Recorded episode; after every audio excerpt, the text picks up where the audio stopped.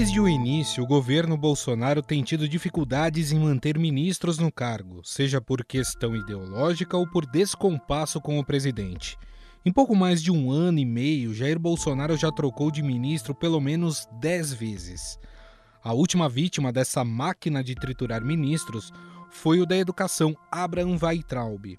Aliás, a pasta da educação é uma das que mais sofre com a instabilidade de gestão por causa de seus quadros. No início do governo, Bolsonaro demitiu Ricardo Vélez, sob a alegação de falta de expertise e gestão. A última conversa, né? Quando você briga com a namorada, vezes você vai para a última conversa, você continua, não continua. Abraham Weitraub foi seu sucessor e saiu pouco tempo depois, após a divulgação da reunião ministerial de 22 de abril, em que pedia a prisão dos ministros do Supremo Tribunal Federal. Eu, por mim, botava esses vagabundos todos na cadeia.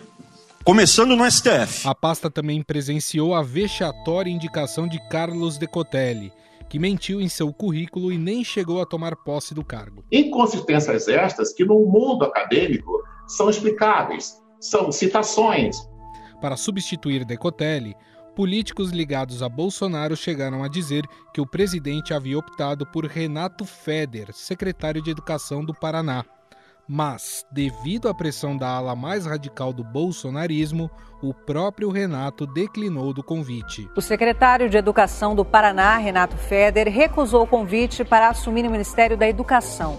Numa rede social, ele disse que ficou honrado, mas que segue com o trabalho no Paraná. Outra pasta que sofre com o vai e vem de ministros é o da saúde. Isso em um momento de suma importância por causa do combate ao novo coronavírus. Luiz Henrique Mandetta foi exonerado do cargo por discordar da opinião de Jair Bolsonaro a respeito do uso da cloroquina e do isolamento social. Como uma medida horizontal, vamos dar para todo mundo. Ponha nos postos de saúde, quem for lá comece a tomar hoje, que essa é uma proposta que eu escutei ontem. É, isso daí a gente acha que quem deve analisar isso deve ser o pessoal que está medindo. Pelos mesmos motivos, seu sucessor Nelson Teich deixou a pasta antes de completar um mês no cargo. Foi uma decisão do presidente que ele decidiu isso aí. Isso aí saiu hoje? Isso? Não, não, não passou. Não é atribuição nossa. Atualmente, a saúde é comandada pelo general Eduardo Pazuello, que autorizou o protocolo da hidroxicloroquina. A conduta é em cima daquilo que nós descobrimos de novo. A conduta é é o ajuste na direção de para onde estamos indo. O moedor de ministros atingiu outras áreas do governo também.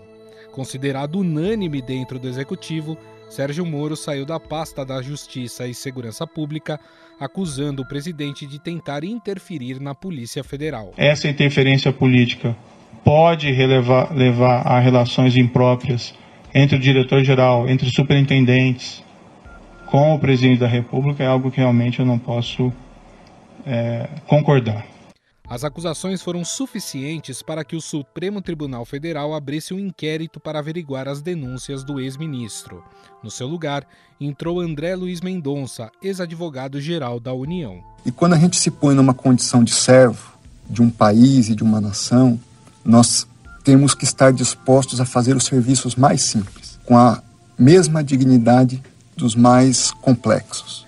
A cultura foi uma das pastas que mais trocou de comando. Foram cinco secretários no total. Um deles, Roberto Alvim, foi demitido após divulgar um vídeo onde plagiava um discurso nazista. 2020 será o ano do renascimento da arte e da cultura no Brasil. A sucessora, Regina Duarte, que pouco fez na pasta, não chegou a completar três meses no posto. Olha, pessoal, eu vim aqui perguntar ao presidente se ele está realmente me fritando, porque eu estou lendo isso numa imprensa que eu não acredito mais, mas de qualquer forma, queria que ele me dissesse pessoalmente. Está me fritando, presidente? Regina, toda semana tem um ou dois ministros né, que, segundo a mídia, estão sendo fritados. O objetivo é sempre de estabilizar a gente Bolsonaro resolveu então escolher o ator Mário Frias, alinhado à sua ideologia, para assumir a secretaria. Mas o troca-troca de ministros vem desde o início do governo. Com menos de dois meses no cargo, o ministro da Secretaria-Geral da Presidência, Gustavo Bebiano, já falecido, também foi exonerado por Bolsonaro em fevereiro de 2019 por causa de divergências, principalmente com seu filho Carlos. Mas a pressão que o Carlos Bolsonaro faz é tão grande e o presidente não consegue se contrapor ao filho. Ele não consegue, é como aquela criança que quer um presente no shopping, não ganha e sai rolando pelo chão, esperneando, e o pai não tem pulso suficiente para dar um basta naquilo. Ele foi substituído pelo general Floriano Peixoto, que logo depois também deixou o cargo para a entrada de Jorge Oliveira. Houve mudança também na secretaria do governo. O general Luiz Eduardo Ramos substituiu Carlos Alberto dos Santos Cruz, que virou opositor do presidente após sua saída. Eu não entraria num partido hoje do presidente Bolsonaro de jeito nenhum. Por uma questão de conduta, não é pela filosofia do partido, não. É uma questão de conduta. Ele tem valores que não coincidem com os meus, ele tem ah, atitudes que eu, não, que eu acho que não tem cabimento. Outro que deixou o governo foi o então deputado Osmar Terra, ministro da Cidadania, que manteve seu apoio mesmo após sair do cargo. Para mim, o ideal é uma posição como eu tenho hoje, deputado, eu poder debater, poder argumentar, poder dar subsídios quando o presidente me pede, né? Eu tenho uma relação ótima com o presidente. O então ministro-chefe da Casa Civil, Onix Lorenzoni, herdou o seu lugar.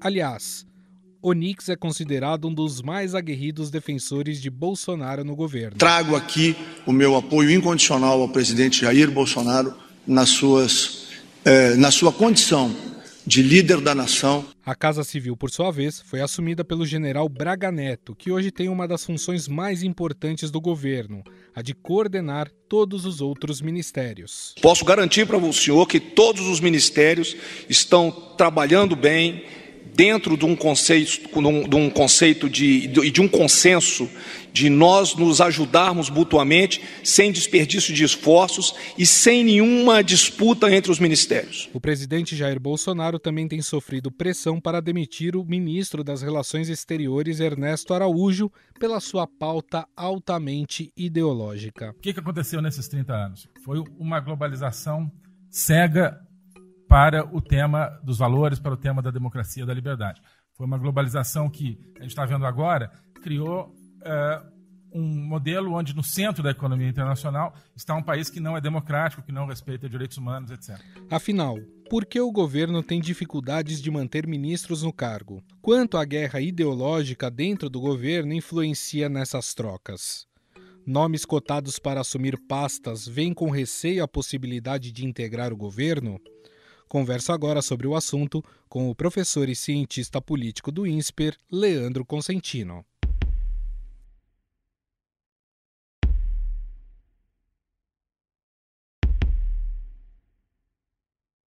Tudo bem, professor? Como vai?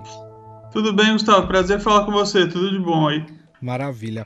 Bom, esse governo está sendo conhecido como governo moedor de ministros, né? Como eu disse agora no início, foram cerca de 10 substituições e um pouco mais de um ano e meio uh, de governo. Professor, qual é a dificuldade que Jair Bolsonaro tem de manter os ministros no cargo? É uma marca bem negativa, sem dúvida, né? Eu acho que a grande dificuldade que o Jair Bolsonaro tem é que ele negou a política desde a época da campanha eleitoral e essa negação da política hoje está cobrando o seu preço, né? Quando você iguala negociação, uh, enfim, gestão de uma coalizão dentro do Congresso Nacional com corrupção, você acaba tendo esse tipo de, de, problema. Você não consegue montar um governo estável, você não consegue fazer com que as forças políticas da sociedade estejam representadas no seu governo. E aí você acaba tendo uma dificuldade inerente que isso nunca vai passar dentro do governo Bolsonaro, porque a forma como, como esse, esse tipo de, de montagem foi feita lá atrás, ela está cobrando seu preço agora, ela está se refletindo nesse exato momento, né? Agora, o quanto que a chamada guerra ideológica que existe dentro do governo, né? Você tem a ala dos olavistas, a ala dos militares, o quanto essa guerra interna que, que se trava dentro do governo ela contribui para essa, essa constante troca de ministros eh, no governo. É, sem dúvida, ela é uma das faces disso que a gente estava dizendo, né? Quer dizer, quando você coloca a, a ideologia acima do pragmatismo, e diga-se, não dá para dizer que ideologia é algo necessariamente benéfico e pragmatismo é algo necessariamente ruim, mas eu estou pensando do ponto de vista, quando você coloca os seus próprios valores, as suas próprias convicções acima da responsabilidade sobre um país, acima das convicções que orientam o eleitorado, orientam a sociedade, você claramente nunca vai conseguir dialogar com o todo, porque um presidente da república, quando ele é eleito, ele não é eleito para governar apenas para os seus eleitores ou apenas para a sua base eh, social que a gente chama de constituency ciência política, né? Não, ele, ele é eleito para governar para todos. Então, a partir do momento que você coloca a ideologia à frente desse pragmatismo de conversar com todos, você vai ter uma dificuldade intrínseca de governar de fato, que é o que a gente assiste hoje no governo Bolsonaro. Agora, existe um problema também, que é o fato do presidente é, ouvir muito a, o que vem das redes sociais, principalmente uh, daqueles integrantes, apoiadores mais radicais da chamada ala bolsonarista. É, a gente presenciou isso há pouco tempo, né? Depois daquela frustrada indicação do Decotelli, que depois se descobriu que, que mentia no currículo e, e, não chegou nem a tomar posse no Ministério da Educação, é, quando se aventou a possibilidade da entrada do Renato Feder, a, as mídias bolsonaristas foram amplamente contra o ministro, o que acabou fazendo com que ele próprio declinasse é, do convite. É, o quanto é ruim o fato do presidente é, só ouvir aquela minoria que grita pela internet. É, exatamente esse o problema que a gente estava colocando, né? Quer dizer, a, partir do momento que você se orienta só por aqueles que te apoiam ou expressamente só por aqueles que gritam mais alto dentro das redes sociais, você não está governando para um país, você está governando para uma facção, você está governando para uma determinada parcela da sociedade com a qual você se identifica em determinadas questões uh, de afinidade, seja ideológica, seja, enfim, religiosa, seja partidária. Aí, claramente, você não está pensando no todo. Um país, para ele avançar, ele precisa, uh, espe especificamente pensando numa democracia, ele precisa que todos os, uh, os setores, as forças vivas da população precisam ter voz nesse país. Não é isso que um presidente faz quando ele dá ouvidos apenas àqueles que são mais estridentes, essencialmente nas redes sociais. Ele tenta mimetizar o Trump com isso, mas a gente está vendo que não está dando certo em nenhum dos dois lugares esse tipo de prática, né? Agora, ao mesmo tempo, professor, essas sucessivas trocas, ela é ruim, inclusive quando você vai uh, indicar um novo ministro, né? Porque pessoas competentes, sérias dentro das suas áreas, é, acredito que vejam com receio um eventual convite para in integrar o governo, sem saber se terão a liberdade devida para conseguir uh, fazer o seu trabalho. Isso também uh, gera um problema na hora de indicar, né? Totalmente, né? Quando a gente vê, por exemplo, que a gente está batendo recorde de tempo sem ministro da educação efetivo, sem ministro da educação da, da saúde efetivo. Então, o que a gente assiste hoje é um, um processo em que os bons nomes, na verdade, ou que seria, na verdade, uma, uma corrida pra, pelo melhor, assim, a gente está vendo uma corrida uh, para o pior, assim, porque as pessoas, na verdade, só vai aceitar o cargo quem de alguma forma não tiver um currículo bom, um currículo uh, suficientemente importante para apresentar. E aí o que a gente assiste nesse momento é se a pessoa com boas intenções apresenta minimamente um currículo, ela pode ser fritada dentro das redes sociais ou até mesmo por outros grupos. Essa briga entre setores políticos, militares e esses setores ideológicos que você já citou produz esse tipo de fritura em tempo recorde que a pessoa nem chega a aceitar o convite, como foi o caso do Federer ali, e já está basicamente fora da jogada. Então, quem tem um bom currículo, de fato, não vai colocar ele para ser fritado ou para ser dizimado por essa, esse moedor de, de, de, reputações que se tornou a rede bolsonarista aí, né? Nós temos percebido que no, os últimos ministros que foram demitidos, vamos pegar aí o último, o Abraham Weitraub, depois o Sérgio Moro que acabou saindo do cargo, o Mandetta, que foi exonerado, se atribuiu também ao fato desses ministros terem ganhado um status positivo diante da população, quer dizer, começar a aparecer mais, e isso teria incomodado o presidente Jair Bolsonaro, que não gosta que outros tenham protagonismo, senão ele. Isso, de alguma forma, eh, na sua avaliação, também deve ser levado em conta? Eu acho que sim, dado que o nosso governo hoje tem, o presidente da República em, especial, tem características bastante eh, personalistas, de cunho algo autoritário, algo demagógico, e que sem dúvida eh, a, a, grande característica desse tipo de personalidade é não deixar crescer nada em torno dele, né, com medo dessa sombra. Né? Vamos ver governos autoritários ao redor do mundo já dão um bom exemplo disso. Eu não estou comparando com isso, que acho que são coisas ainda bastante distintas, mas se você pegar, por exemplo, a conduta do Stalin ali na União Soviética de apagar a fotografia de determinados líderes que se colocavam do lado dele, então produzir novas fotografias, apagando as imagens de quem lhe fazia sombra ou de quem poderia lhe projetar alguma sombra, acho que está nítido que a gente tem personalidades autoritárias uh, refletindo dessa mesma forma. Então, se o Bolsonaro vê, se o presidente Bolsonaro vê alguém crescendo ao redor dele, seja no, na opinião pública, seja na opinião de especialistas, seja na própria imprensa, ele certamente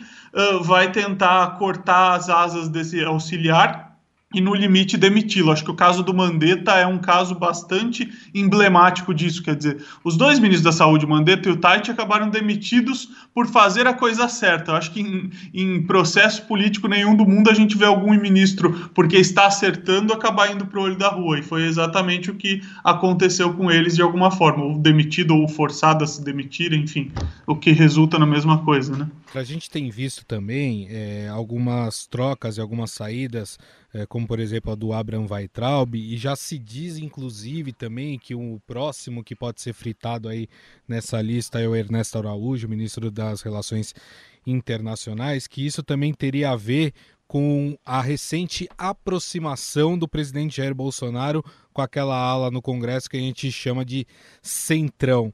Isso também justificaria essa quantidade de trocas? Quer dizer, é o centrão que começa a cobrar seu preço para o presidente? Acho que tem isso sim, tem um pouco do Centrão começando a cobrar seu preço, tem um pouco da própria ala militar, que se chama ali do governo, tentando colocar freios ao, ao, Jair Bolsonaro, porque estavam vendo que o governo estava indo para um caminho que realmente talvez, a, a, inclusive, tisnasse a própria imagem das Forças Armadas, quando se começou a flertar com com golpe ou com uh, deslegitimação dos poderes uh, legislativo e judiciário. Então, acho que foi uma conjunção de fatores que se deu, e, e se deu, uh, é, diga-se de passagem, é bom enfatizar isso, a partir da prisão do Fabrício Queiroz, né, quando o presidente percebeu que poderia estar chegando perto do dele, do núcleo próximo dele, dos filhos dele, algumas investigações, então ele percebe que é um momento importante de moderar o discurso. Então, acho que essa nova leva de, de vamos dizer assim, de fritura de ministros, registros,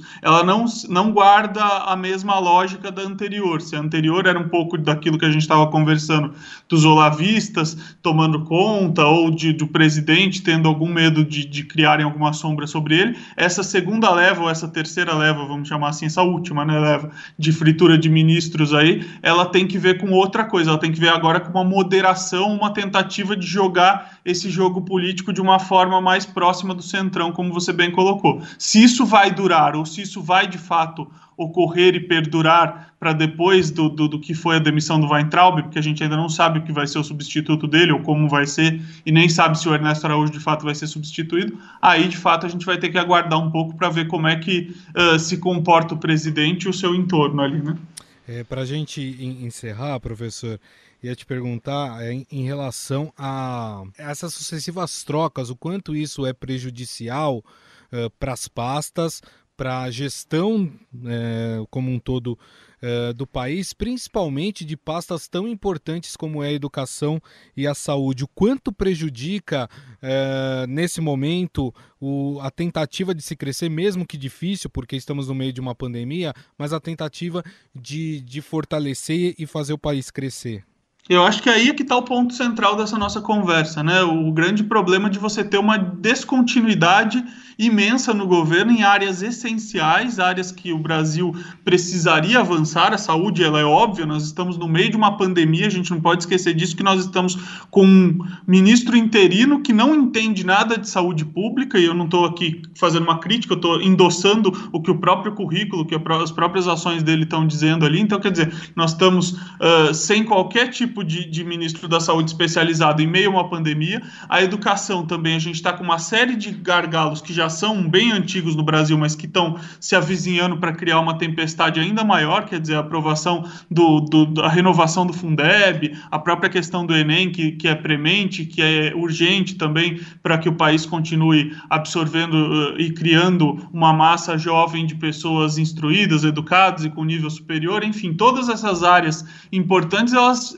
estão uh, frente a um processo de descontinuidade, de desconstrução de, de tudo aquilo que vinha sendo feito desde o início da nova república, independente das cores de governo, das cores de partido. Então, acho que esse processo que a gente está assistindo, para além de todas essas questões que a gente colocou, é um processo extremamente danoso para a gestão pública no país e que a gente ainda vai pagar o preço muito, por muito e muito tempo, depois que a pandemia acabar, depois que o governo Bolsonaro já tiver terminado, a gente ainda vai pagar um preço bastante alto por esse tipo de conduta do presidente e do seu governo. Bom, nós conversamos com o professor e cientista político do INSPER, é, Leandro Consentino, que nos falou aí um pouco mais sobre essas sucessivas trocas, né? Analisou essas sucessivas trocas de ministros do governo de Jair Bolsonaro. Professor, gostaria muito de agradecer o senhor mais uma vez pelo espaço aí na sua agenda. Muito obrigado pela entrevista. A gratidão é toda minha, Gustavo. Um grande abraço para você e para todos os seus ouvintes aí.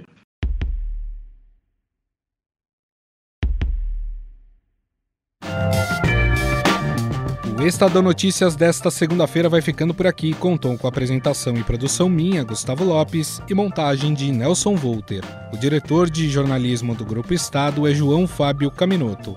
Mande seu comentário e sugestão para o e-mail podcast@estadão.com. Um abraço e até mais. Estadão Notícias.